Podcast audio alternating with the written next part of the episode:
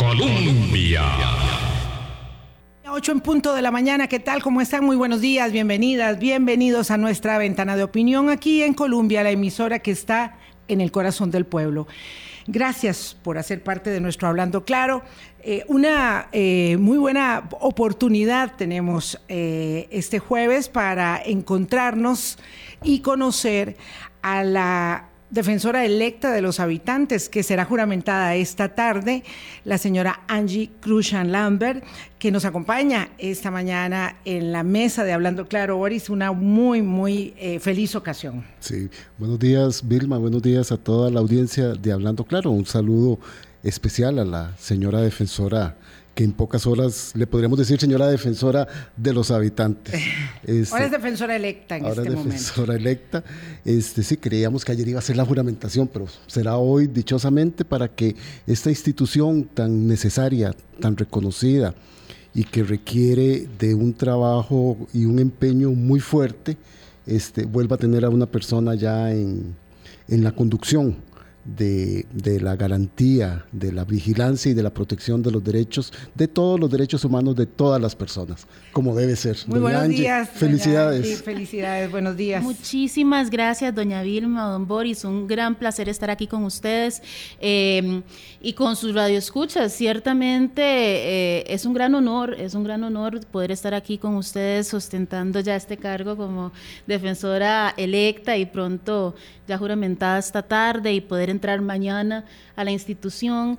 Eh, muchísima expectativa, eh, muchísimas ganas de trabajar y, sobre todo de, acompañar los procesos del sector público para mejorar la, las condiciones de vida de los costarricenses y de todas las personas que habitan en nuestro país. Le pedimos a doña Angie Cruzan que hiciese eh, con nosotros un ejercicio que no le es fácil a las personas, que es hablar en primera, en primera persona, que hablar de una misma, pues es un poco a veces este, eh, eh, desafiante. Pero se lo pedimos por una razón muy sencilla. Cruzan es un apellido conocido en la política costarricense. su papá fue el primer vicepresidente afrodescendiente eh, de la Asamblea Legislativa hace muchos, muchos años. Eh, su tío fue el primer presidente afrodescendiente de la Asamblea Legislativa y esa referencia de Eduardo Cruzan pues está muy cercana porque acaba de concluir su periodo. De modo que como decíamos su apellido es conocido, pero a Angie Cruzan en particular que la tendremos muy cercana porque será nuestra defensora en los próximos cuatro años, pues en este momento no la conocen muchas personas. Entonces queremos que hable de usted misma, dónde se forma, cuáles son sus acicates eh, y por qué vuela a mm, desempeñarse profesionalmente en los derechos humanos más allá de las fronteras. Bueno, sí, ciertamente es, mm.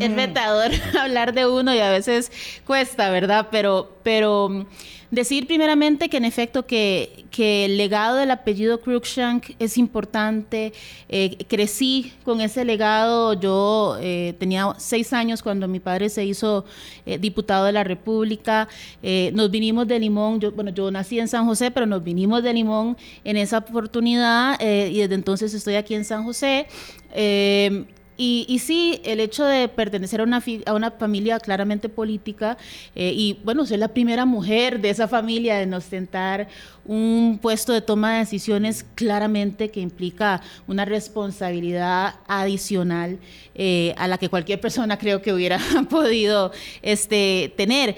Eh, es, además de que habla de que tengo que, dar cuentas, que tengo que mantener el legado, tengo que mantener el nombre de la familia eh, en alto como ha estado hasta el momento y, dar resultados. Yo creo que eso es, va a ser uno de los temas que me va a tener, eh, aparte de mi pasión por los derechos humanos y que estos son los temas que a mí siempre me han gustado, eh, ese va a ser un tema que va a estar ahí siempre en mi mente. ¿Por qué, ¿Por qué derechos humanos? Bueno, en realidad em, yo crecí eh, en el sector educativo de forma muy tranquila, sintiendo muy, muy bien. como dicen los chiquillos, popular entre los compañeritos y demás. Y bueno, pensando que yo este, podía, como me habían dicho mis padres, yo podía hacer lo que yo decidiera hacer mientras me esforzara a hacerlo, ¿no? Y crecí pensando en eso hasta que me di cuenta que, que en realidad era una parte de mi historia. Había una parte que se me había olvidado, mm. que estaba bien y sigue estando bien enclaustrada en mi mente, y es que yo viví situaciones de discriminación cuando estaba muy pequeña en la escuela. Y eso yo no lo recuerdo. Lo sé porque mis padres me lo contaron. Y, eso ciertamente influyó en, mi vida y en mi decisión de, elegir una carrera eh, y de los temas que iba a tratar. Y claramente yo decidí que eh, no quería que otros niños y niñas costarricenses, y mm. particularmente en mi caso afrodescendientes, pasaran por una situación como esa.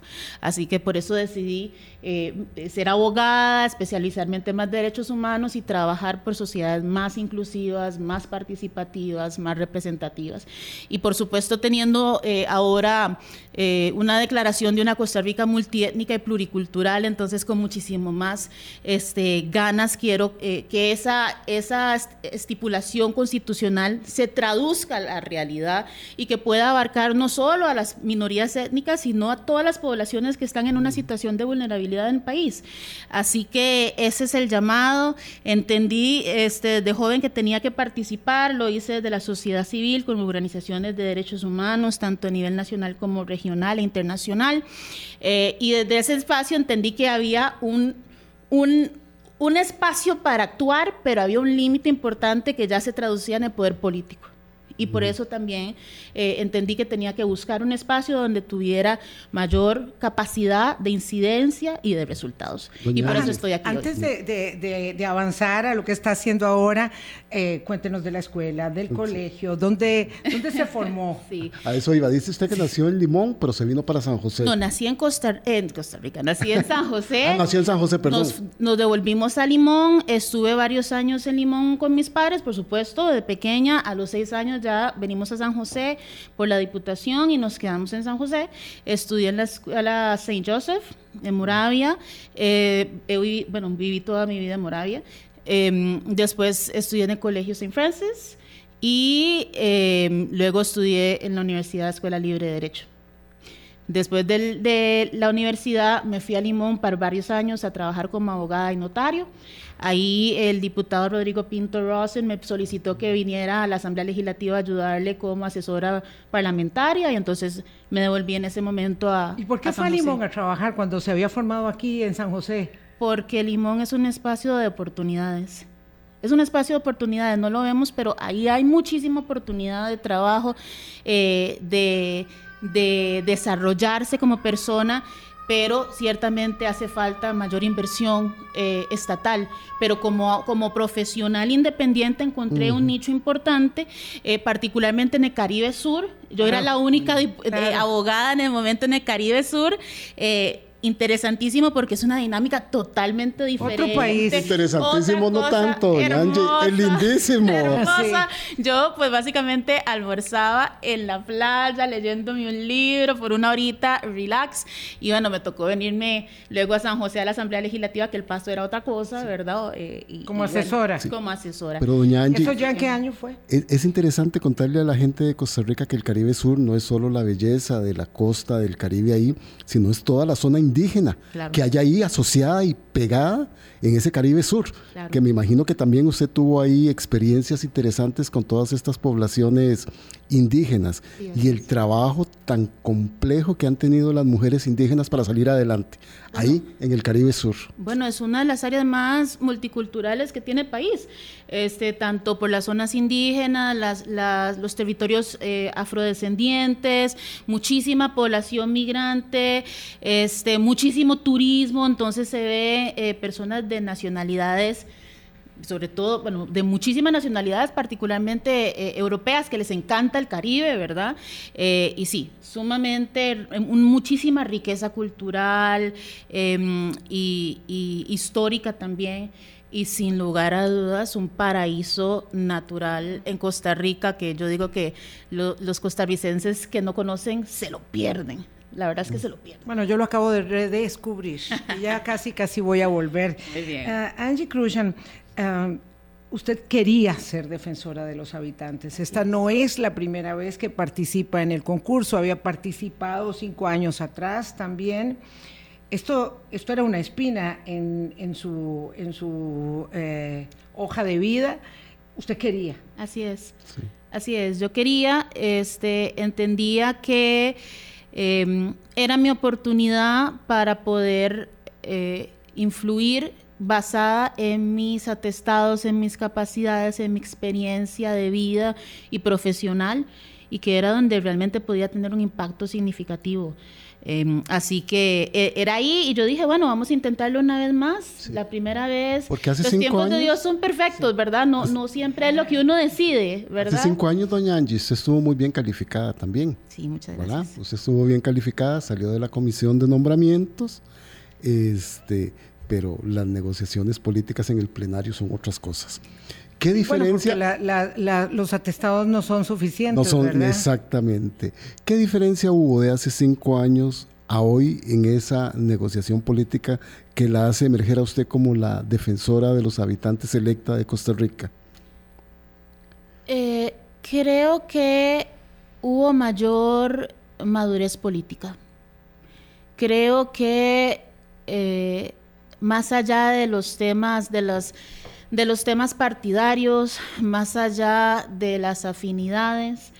Eh, me parece que en la oportunidad anterior eh, había una intencionalidad, muy clara, ¿verdad? Eh, donde no necesariamente muchos candidatos teníamos espacio. ¿Verdad? Y, es, interesante porque hay gente que decía, bueno, es que venís de un partido que tiene una mayoría eh, significativa a nivel legislativo, pero eso no es suficiente. Como bien usted, eh, don Boris, usted acaba de decir, es un tema de negociaciones. Así que el, las dinámicas son completamente diferentes y creo que en esta oportunidad eh, claramente vimos que hubo un sesgo político importante que realmente no tiene razón de ser en una institución como esta. Eh, y se complicó muchísimo la, elección. Eh, lamentablemente vimos eh, unas dinámicas que para mí no son buenas porque yo siento que se, se mancilló mucho a la institución. se habló muy mal de la institución y de por sí ya estamos en, el, en, el, en, el, inconsciente colectivo, diría yo, con una imagen de la institución a menos. Entonces ese proceso creo que lo amancilló y aún más a las personas que estábamos en el ámbito, ¿verdad? Se dijeron muchas cosas de muchas personas, eh, muy lamentables. Así que yo creo que al final los señores y señoras diputadas dijeron, bueno, no, es que aquí haremos esto, tomemos una decisión ya sabia, con madurez política y bueno, ¿quién realmente es la persona que podría sumar esos votos? Pero su manejo y habilidad política queda muy bien demostrada. Como usted bien lo dice, hace cinco años eh, la fracción del Partido Liberación Nacional tenía una mayoría significativa en el plenario y en la comisión de nombramientos. Este, en, esta, en esta segunda participación suya, usted renuncia a esa divisa partidaria y aún así logra concretar una mayoría.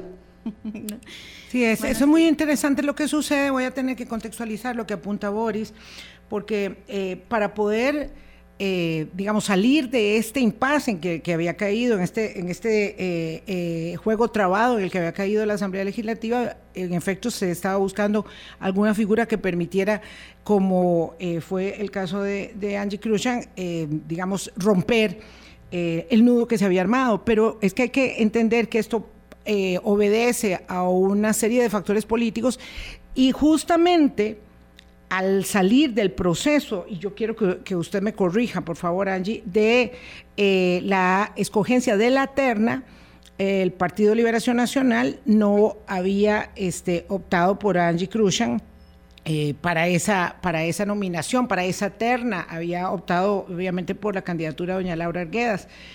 Eh, y a lo largo del proceso nunca la consideró como una alternativa. Entonces el 6 de febrero Angie Cruzan renuncia al Partido Liberación Nacional y eso eh, entonces deviene en una elección muy sorpresiva, ¿verdad? Porque tiene los votos del Partido Liberación Nacional, lo cual habla realmente de la madurez política que imperó al final del Frente Amplio del Partido eh, Liberal Progresista, o sea, el centro, la izquierda y la derecha estaban de acuerdo y eso hizo que los votos fueran plausibles. Esto es realmente madurez política. ¿eh? Así es. Y yo este, insisto en agradecerle a las fracciones parlamentarias por ese voto de confianza, porque ciertamente yo, yo no sería mezquina si no lo acepto. Fue mm. realmente madurez política. Y bueno, y las que no me apoyaron, eh, de todas formas les agradezco porque fueron parte del proceso. Este, pero sí, yo, yo sí quisiera eh, recalcar el que el hecho, bueno, el, tema de mi renuncia se da por, por diferentes motivos. O sea, realmente eh, ustedes tienen que saberlo, la participación política eh, no es fácil. Y de las mujeres más complicado. De las mujeres más, de las que pertenecemos a minorías étnicas aún más. Este, y, bueno, eh, son muchísimos años de estar en, el partido y se, suscitaron varias cosas y bueno, ya, ya era un punto de evolución que ya para mí se volvió insostenible. Em, y es, para mí es importante aclarar eso. Pero, pero sí, bueno, es que así son las cosas. Yo creo que por eso es que hay que intentarlo, uno tiene que, atreverse, porque sí, a veces las cosas se ven de una forma, pero bueno, el, hombre propone y Dios dispone. lo, que, lo que motiva la renuncia de, de Cruz Cruz a Liberación Nacional es muy fuerte, porque es ni más ni menos que eh, lo que mm, demuestra, lo que muestra la crisis del sistema de partidos políticos en Costa Rica, porque lo que usted plantea es que de aquel Partido Liberación Nacional que lideró los grandes cambios, que promovieron una sociedad costarricense más equitativa, participativa e inclusiva, no queda más que un cascarón. Y eh, eh, yo sé que ahora ya usted va a caminar por otras vías, pero es importante entender que del refortalecimiento, de la refundación de los partidos políticos, no solo del que usted eh, militó, depende en gran medida la estabilidad y la recomposición del modelo político costarricense. Totalmente, y por eso uno, bueno, si ustedes ven, estoy siendo consecuente realmente con mis principios y mis valores. Eh, explicarles que eh, para mí el tema histórico es importante el tema familiar es importante. La familia Cruikshank era liberacionista, bueno, esa, aún, hay personas en el partido, pero era liberacionista por, porque Pepe Figueres fue el que promovió la incorporación de la participación política de las personas afrodescendientes. No es cosa menor. el partido que, que, incorporó primeramente en espacios políticos a personas afrodescendientes fue Liberación Nacional. La mayoría de los diputados de la República han, pasado por ese partido. O sea, no son cosas menores. Y, yo, como le digo, los temas míos son esos. Entonces, eh, cuando yo hablo de que realmente veo un, un, cambio sustantivo y que ya los valores no, no están, es eso. Es eso. Entonces, eh, para mí, como bien dice doña Vilma, eh, ahora como defensora de los habitantes es otro caminar, eh, sin embargo, lejos del tema político partidario, sin embargo, cerca del tema político, promoviendo la participación de todos los grupos sociales en la política, promoviendo una, este, una mm, democracia de alta intensidad que implica mayor participación y eso incluye a nivel de la institución que las voces de los pueblos estén presentes cuando se toman decisiones. Esos son mis temas. Así que vamos a seguir promoviendo la participación política de las mujeres, que desde, joven fue, por ejemplo, uno de mis temas desde sociedad civil, la participación de los jóvenes y las mujeres en la política. Vamos a promoverlo, claro. Fue, vamos a una pausa, doña Angie Cruzan. Eh, fue muy difícil convencer a, a la gente de Liberación para que después de eh, esa, esa nota tan reciente del 6 de febrero dijeran, no, sí, ella es la que tiene la capacidad de aunar los votos después de frustrada la candidatura de Laura Argueda, de Erigolate, de Katia Rodríguez, de Mario Zamora, creo que esos fueron los nombres, porque el, nombre suyo no salió sino hasta el puro final. Ese fin de semana se cocinó. En realidad yo no tuve que convencer a nadie. Así, esas son las cosas, así, mm. así trabaja Dios. Yo no tuve que convencer a nadie. A mí me contactaron para decirme su nombre siempre ha estado sobre la, sobre la mesa, no, no, sabíamos, pero ahí no a lo externo, pero siempre ha estado ahí a nivel de las diferentes fracciones legislativas. eh, don Eli fue muy, muy gracious, eh, no me acuerdo cómo se dice la palabra, pero fue muy gracious al, al, al, al en el plenario cuando explicó por qué su fracción iba a votar y dio esa explicación de dónde viene esa apertura a mi nombre desde la comisión de nombramientos. Eh, así que yo en realidad no tuve que convencer a nadie. A mí me llamaron a decir, mira, estamos pensando en su nombre como candidata de consenso. Hay varias fracciones legislativas que estarían interesadas en, en que usted esté ahí. Han habido organizaciones de la sociedad civil que nos han contactado diciendo podemos trabajar con Angie Cruikshank y bueno, terminó siendo lo que era. En realidad fue una sorpresa para todos. Tenemos una pausa, son las 8.22. La señora de los habitantes electa, defensora de los habitantes electa, que será juramentada a las 3 de esta tarde en el plenario de la Asamblea Legislativa. Hablando claro. Colombia. Un país en sintonía, 8.24 minutos de la mañana. Conversamos con la señora defensora electa de los habitantes. Ella se confiesa se confiesa cristiana, sin ningún miramiento, sin ningún tapujo. Eh, y le preguntamos, porque lo hicimos en la pausa, una cosa es la, la profesión de fe de cada persona en su fuero y otra cosa es el ejercicio de un cargo que impone la defensa de los derechos de las y los habitantes todos. ¿Cómo no permear una cosa con la otra, doña Angie? Sí, absolutamente. Es que, doña Vilma, se trata de mi derecho de humano también, a profesar mi fe. se trata de mi derecho humano.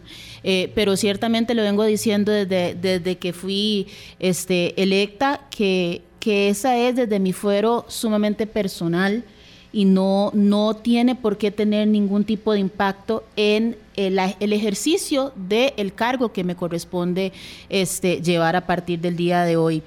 Eh, en ese sentido, yo lo he dicho, yo estaré, yo seré la defensora de todos los derechos de todas las personas. Y ese es el llamado, ese es el, el mandato legal eh, de la Defensoría de los Habitantes y así va a ser.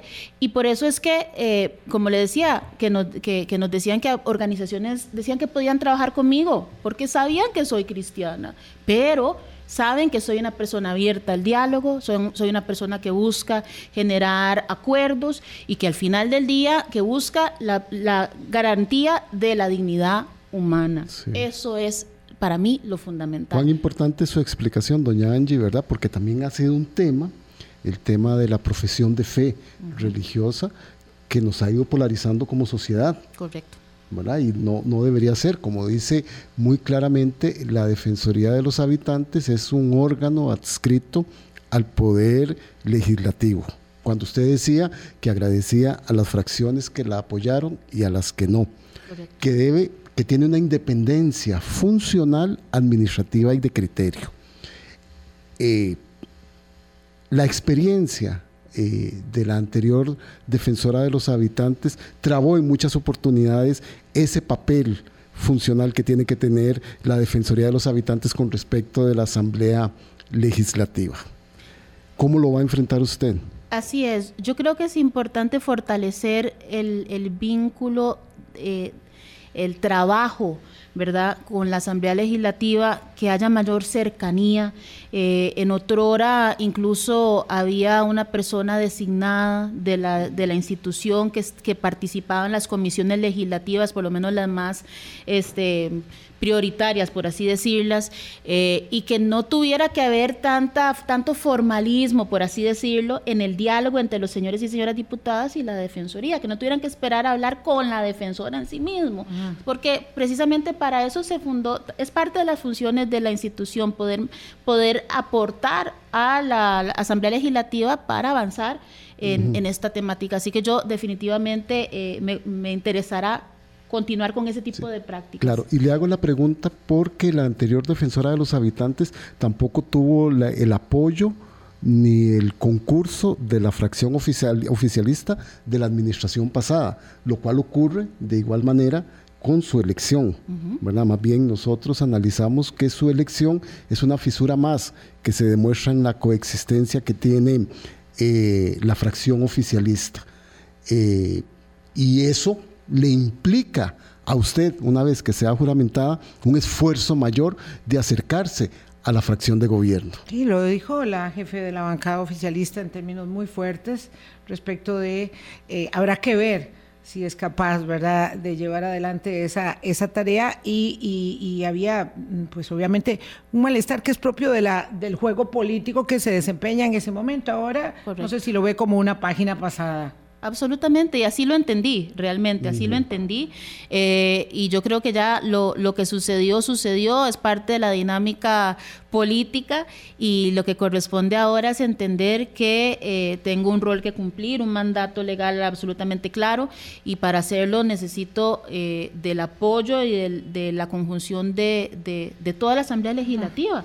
Y, y, el rol también implica no solo desde un punto de vista contralor del sector público, pero también de acompañamiento. Así es. Así que ciertamente me va a corresponder trabajar con el, con, con, con el, el Poder Ejecutivo, pero también con el sector privado pero también con la sociedad civil, también con la población. O sea, realmente es que la, la Defensoría de los Habitantes está llamada a ser un puente con ah, todos los sectores. Aquellos viejos tiempos, ¿verdad? ¿Será que ya yo estoy muy grande, entonces voy viendo todo en el tiempo pasado, cuando la Defensoría era eh, la mesa de la negociación de los sectores, cuando había un problema con el Poder Ejecutivo y llegaban las organizaciones de la sociedad civil y se encontraban ahí para un diálogo en un problema puntual? Bueno, eso, eso quisiéramos verlo nuevamente. Usted ha dicho también que primero la casa.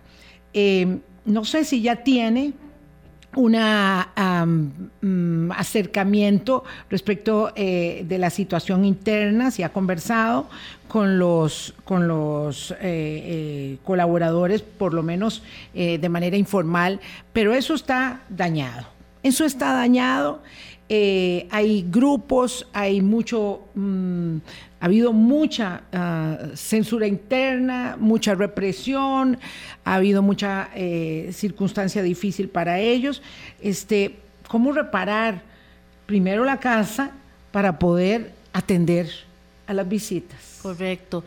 Eh, creo que no, no va a ser fácil, pero, pero tampoco imposible, sobre todo porque estoy clara de que el funcionariado de la institución eh, lo que tiene claro es que tienen un compromiso con Costa Rica, con la defensa de los derechos y, los deberes eh, y de los intereses de los costarricenses y por desde su desde su eh, instalación hace 30 años lo ha venido haciendo con mayor o menor presencia, con mayor o menor impacto, pero lo ha venido haciendo y eso es importante decirlo. Y lo que me parece es que en los últimos tiempos no ha habido espacio de diálogo interno y que incluso a la hora de tomar decisiones que las mismas voces de los funcionarios sea tomada en cuenta. Entonces, en ese sentido, yo desde el proceso de nombramiento fui muy clara de que voy a promover procesos muy participativos eh, de toma de decisión colectiva con los funcionarios, que sientan que son parte de, de las responsabilidades y por ende cuando haya que dar cuenta no es solo la señora defensora o la defensora junta, es que también ellos tienen un rol y tienen La institución como tal. Exacto. Me, voy a permitir en el ámbito de lo privado leerle un mensaje que recibí ayer. Dice, excelente, escucharemos el programa, veremos las expectativas y si se dejará influenciar por el sesgo de la administración anterior o escuchará las voces heridas por una administración ineficiente.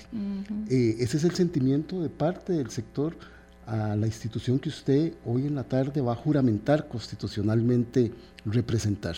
Correcto. Bueno, eh, agradezco que me compartiera ese mensaje porque es precisamente eso. Yo creo que en la medida que nos sintamos todos eh, incorporados, eh, que nuestros intereses están siendo escuchados y tomados en cuenta, entonces las cosas pueden cambiar, pueden mejorar, pueden evolucionar.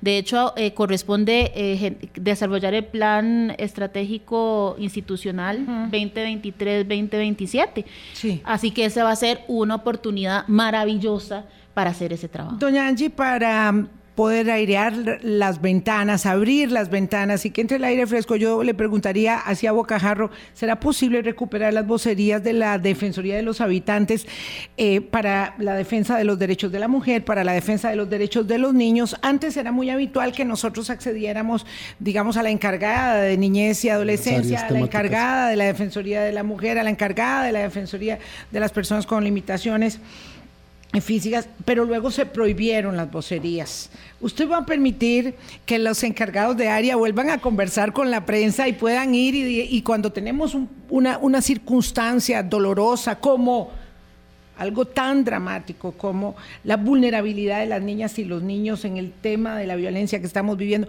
puedan uno llamar y decir, ¿puede atenderme la defensora de niñez y adolescencia y venir a un programa hablando claro? ¿Eso se puede volver a hacer? Sí, sí, doña Vilmia. En realidad sí, yo creo en un liderazgo participativo, ¿verdad? Este, no creo en, las verticalidades, ¿verdad? este, y creo que las personas que están ahí tienen muchísima experiencia, conocimiento, saben lo que está pasando en el país. y son las personas que en representación de esta servidora pueden más fácilmente estar al tanto, eh, pueden estar más fácilmente conversando con ustedes.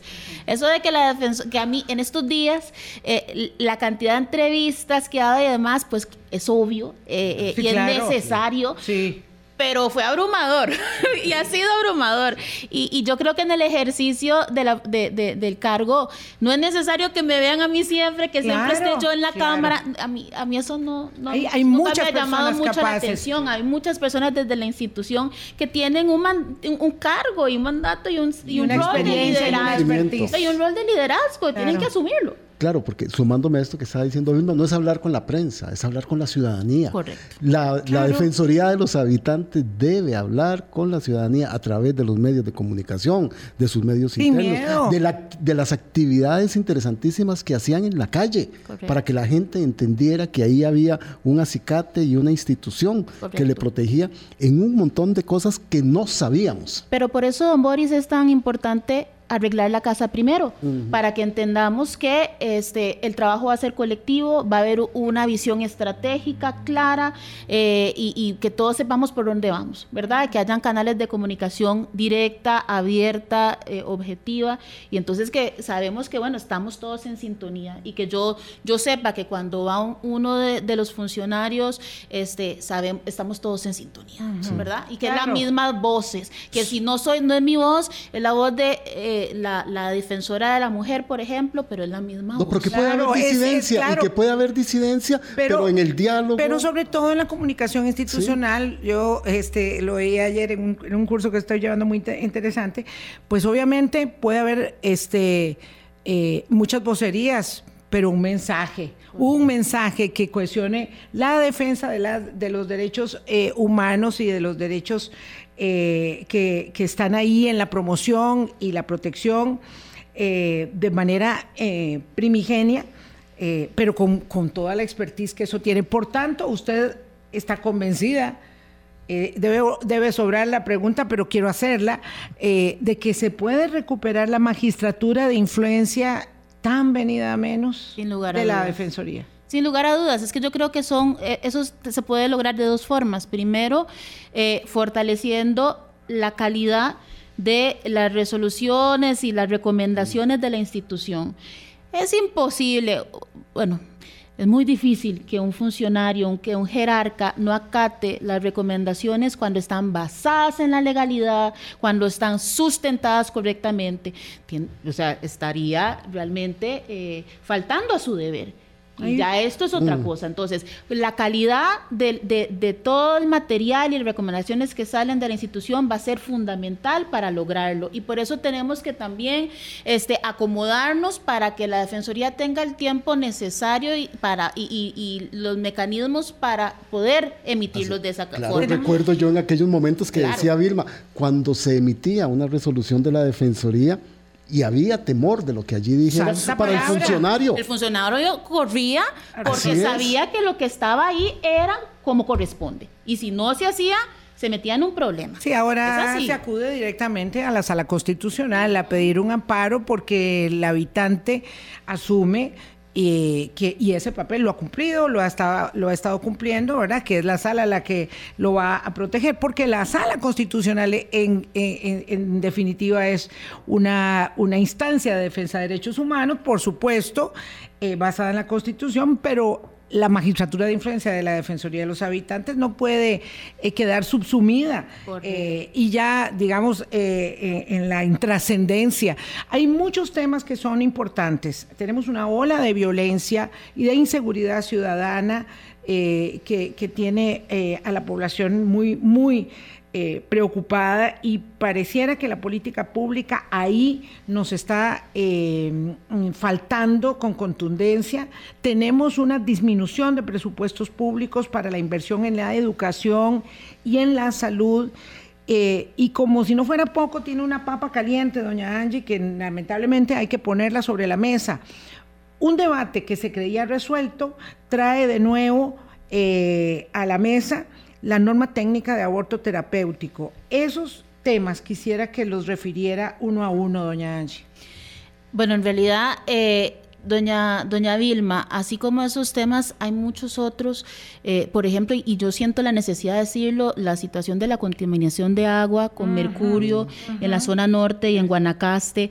Eh, es que no, yo podría individualizar en cada uno, pero es que para mí es un reflejo general de, la falta de atención, de acción, de, eh, políticas públicas claras para eh, el desarrollo de nuestros pueblos. Em, estoy segura que las, las em, que los gobiernos pasados tuvieron las mejores intenciones, hicieron su mejor esfuerzo, pero necesitamos mayor visión, mayor este, estrategia, eh, equipos de trabajo más consolidados con la misma visión para que podamos avanzar. Y, por eso es que yo desde, desde la, institución que me corresponde, esa va a ser la hoja de ruta, porque ciertamente ahora este, corresponde atender a todas estas poblaciones eh, y las situaciones de las que usted me mencionaba la, crisis de violencia que se están dando en las comunidades, pero también en las casas de las, de las familias costarricenses, la violencia contra la mujer que estamos viendo que está rampante. Es, son muchas situaciones, realmente. Yo, yo sé que hay mucha expectativa con eh, la elección hay mucha expectativa de que, bueno, qué podrá hacer la institución y sobre todo porque, eh, como le decía, en el imaginario de la población, eh, la institución pues no está dando la talla, ¿verdad? Incluso algunas personas que, se atreven a decir, bueno, es que ciérrenla. Imagínense si, si fuese el caso entonces de que se cerrara la institución, ¿cómo estaría entonces realmente las poblaciones y los, sobre todo los usuarios? Porque también muchas personas hablan desde la perspectiva del privilegio de que no tienen que utilizar los servicios de la institución pero las personas que utilizan los servicios son las personas que están en una condición aún más vulnerabilizada, no tienen acceso a, respuesta a sus, a sus afectaciones y, y, entonces para ellos sí es necesario. No podemos ser egoístas y decir, no, que ciérrenla, pero porque a mí nunca me ha tocado ir a la institución. Así que eh, sí, el reto es muy grande, ciertamente es muy grande. Em, yo vengo diciendo que no, no me atrevo a decir cuál va a ser mi prioridad en cuanto a, temas de derechos porque son todos los derechos de todas las personas y a, a mí me afecta. Una cosa, a otra persona le afecta a otra, entonces no se vale que entonces digan, no, es que a la defensora solo le interesa el tema de salud y de educación, cuando realmente esos son de los temas que más me eh, interesan. agradezco mucho que haya tocado el tema de la contaminación del agua con mercurio en la zona norte. Ayer que conversábamos con el presidente municipal de San Carlos, Em, esperábamos, pero estábamos equivocados que iba a haber Consejo de Gobierno y que tal vez salía la declaratoria de emergencia para la zona, pero sin duda ese es otro de los temas muy calientes que se va encontrando la señora defensora de los habitantes, es acompañar, porque hay una especie de, de situación de, de yo no diría de orfandad, pero sí de debilidad en la incidencia política que desde la Municipalidad de San Carlos, desde la Huerta Norte, desde la eh, Regional de Acueductos y Alcantarillados se puede desempeñar para que se declare la, emergencia como una medida que pueda permitir eh, empezar a resolver y atraer recursos para la extensión del acueducto, que era, nos decía el presidente municipal, una eh, opción eh, plausible para resolver este problema, doña, doña Angie. Así que eh, ese es un, asunto importante. doña Vilma, perdón si me lo permite, y por eso, pues tengo este, muchísimas ganas de entrar a la institución ya, porque me interesa mucho eh, conocer cuál es el estado de situación de todas las gestiones que han hecho, Que, está haciendo este, la institución eh, al, Ejecutivo sobre los diferentes temas. Entonces, no, esta es mi posición personal, pero lo que me interesa es saber, bueno, cuáles son las gestiones que ha hecho, que, que, lo hemos visto en la prensa, este, la Defensoría comunica mucho lo que hace, pero este, poder saber si ya hay respuesta del Ejecutivo sobre estos temas y bueno, entonces cuál va a ser nuestra posición a partir de esas respuestas. Me, me pedía también un eh, estimable oyente que le preguntara sobre el acuerdo de Escazú. Eh, el, América Latina ha ido avanzando hacia la ratificación de este acuerdo y en la Asamblea Legislativa nuestra hubo una objeción que desde la ideologización del acuerdo de Escazú impidió su ratificación por parte del país, lo cual nos ha dejado un poco mal parados, entendiendo que esta herramienta fue construida desde la Comisión Económica para América Latina y el acompañamiento de una enorme cantidad de instituciones eh, ambientales, eh, es posible también que la Defensoría tenga incidencia en el área ambiental en temas como estos? Sí, lo primero es que entiendo eh, la molestia porque yo volvemos al, principio, yo como, como defensora de derechos entiendo que habían previsiones importantísimas en ese acuerdo, que empoderaban a los pueblos. Entonces, esa fue una oportunidad que se dejó ir importante. Pero también entiendo a los otros sectores que dicen, bueno, es que también hay extra, eh, hay temas que se están extralimitando, hay, este, en Costa Rica ya hay legislación que cubre mucho de lo que está ahí establecido. Por lo tanto, no habría ningún problema en suscribir un convenio internacional. Pues sí, pero bueno, es una visión política, es un tema de oportunidad, exacto, es un tema de oportunidad y, y lo sabemos que así funciona la Asamblea Legislativa. Para mí, este, ciertamente tenemos que trabajar en el tema ambiental. Una, en algún momento vi eh, en los medios que organizaciones ambientales decían, bueno, es que ninguno de los candidatos trabaja el tema ambiental.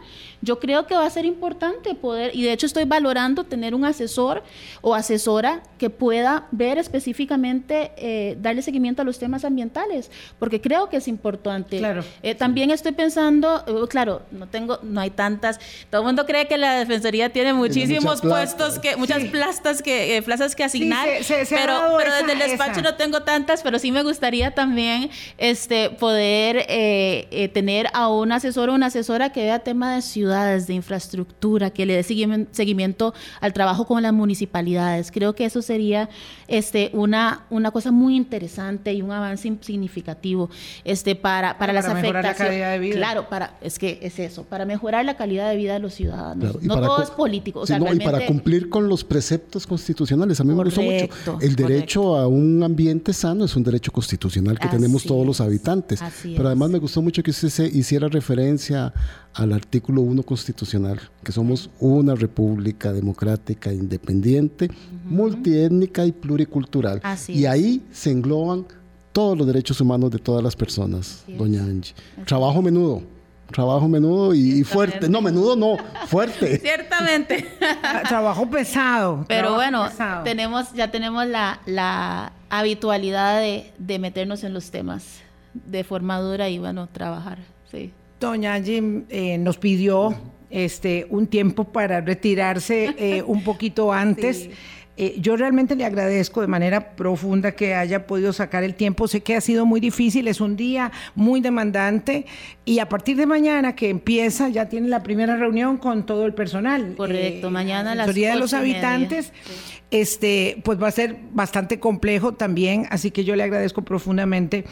Eh, a veces uno no puede ser muy, este, desproveerse de, un sentimiento en una entrevista. Yo tengo un profundo afecto por el papá de Angie. Me siento bastante grande cuando pienso que cuando eh, su papá fue diputado yo ya estaba ejerciendo el periodismo este, y, por eso lo, conocí como un político este, de gran eh, estatura. Eh, y con un don de gentes y una ética este, eh, a toda prueba. Y le mando un gran abrazo a don Clinton Cruzan. Este, ya se emocionó. bueno, es que, claro, esa es la vida. Entonces la veo eh, en esa, en esa mm, estafeta, recogiendo esta estafeta y le deseo, por supuesto, lo mejor. Hemos vivido un tiempo difícil con la Defensoría y esperamos que pueda recuperar un nuevo aire, que haya mucha ilusión en la institución para recibirla y para que podamos tener en esa magistratura de influencia eh, la institución que necesitamos hoy. Así es, doña Vilma, muchísimas gracias. Y me disculpo por retirarme un poquito temprano, pero sí, en efecto, hoy es un día con muchísimas actividades, pero, pero ciertamente ante la disposición de acompañarles más adelante. Y, pues agradecida por este espacio para poder conversar eh, cada vez más con, la población. Muchísima suerte, doña Angie. Muchas, Muchas muy Buenos días. Ahora sí vamos a la pausa y regresamos Boris y yo para cerrar. Colombia con un país en sintonía. Son las 8.50 minutos de la mañana. Ya se retiró la señora defensora electa de los habitantes, Angie Cruikshank.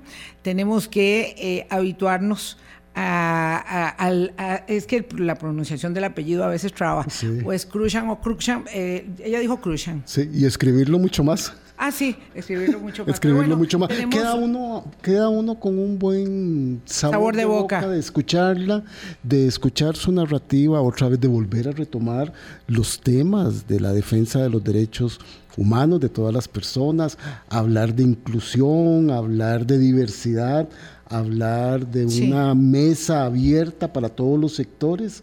Este, Vilma, no escuchábamos eso de la Defensoría. Tuvo, eh, obviamente, uno como periodista pregunta, Boris, y uno quisiera saber muchas cosas, pero tuvo el tino de no pronunciarse ni sobre el tema de violencia, ni sobre el tema de la norma técnica, ni sobre el tema de educación en particular, eh, sabiendo que hay cosas, este, acciones en proceso en la Defensoría y evidentemente guardándose sus opiniones. Creo que fue un poco más abierta en el tema de ambiente, ¿verdad? Me parece que sí, está, eh, es, proclive al acuerdo de Escazú y está eh, claramente interesada en el tema de la contaminación de las aguas que está afectando a los habitantes de la zona de Crucitas. Noté que en, esas, que en esos temas ella fue prudente como debería serlo, no está juramentada, no ha tenido un primer acercamiento con la institución, no conoce los expedientes y los procesos en curso.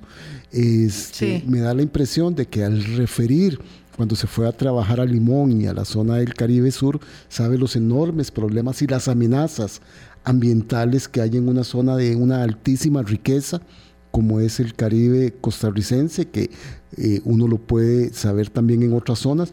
Me llama poderosamente la atención que le guste este tema, porque este es un tema que tiene una incidencia directa, Vilma, en la vida y en la calidad de vida de las personas y de las comunidades. También ese vínculo que quiere realizar con las municipalidades. Las municipalidades son quizá el instrumento y el órgano político de mayor cercanía con la ciudadanía y muchas municipalidades andan manga por hombro Sí, eh, bueno, yo tengo la, eh, de, entrada el entusiasmo, ¿verdad?, de que esto sea de verdad un, aire que permita mejorar la gestión de la Defensoría, su incidencia eh, respecto del entramado de la institucionalidad pública del país. Hay momentos de mucho, de mucho descrédito y de mucha descalificación. Nos sucede todos los días pero cuando pusimos la invitación para el programa de hoy, habían muchas personas con la esperanza y la ilusión que yo estoy manifestando, pero muchas otras descalificando de plano. Y yo creo que es un momento para tomarnos un poco de aire, reflexionar antes de estar descalificando a priori a portas, ¿verdad?, eh, a las personas, porque si son católicas, porque si son ateas, porque si son cristianas, porque si son pro aborto, porque si son antiaborto, porque además todas ese tipo de descalificaciones que son falaces, este, no conducen a construir absolutamente nada. Y necesitamos recuperar eh, la credibilidad de nuestras instituciones. y eso pasa por el liderazgo de las personas. Yo que soy un ciudadano y una persona que ha optado porque ojalá Costa Rica llegue a su momento de declararse un Estado laico, soy absolutamente respetuoso de las profesiones de fe de todo el mundo este, y estar mencionando las bendiciones y estar mencionando a Dios es un derecho, como dice ella, que tienen todas las personas.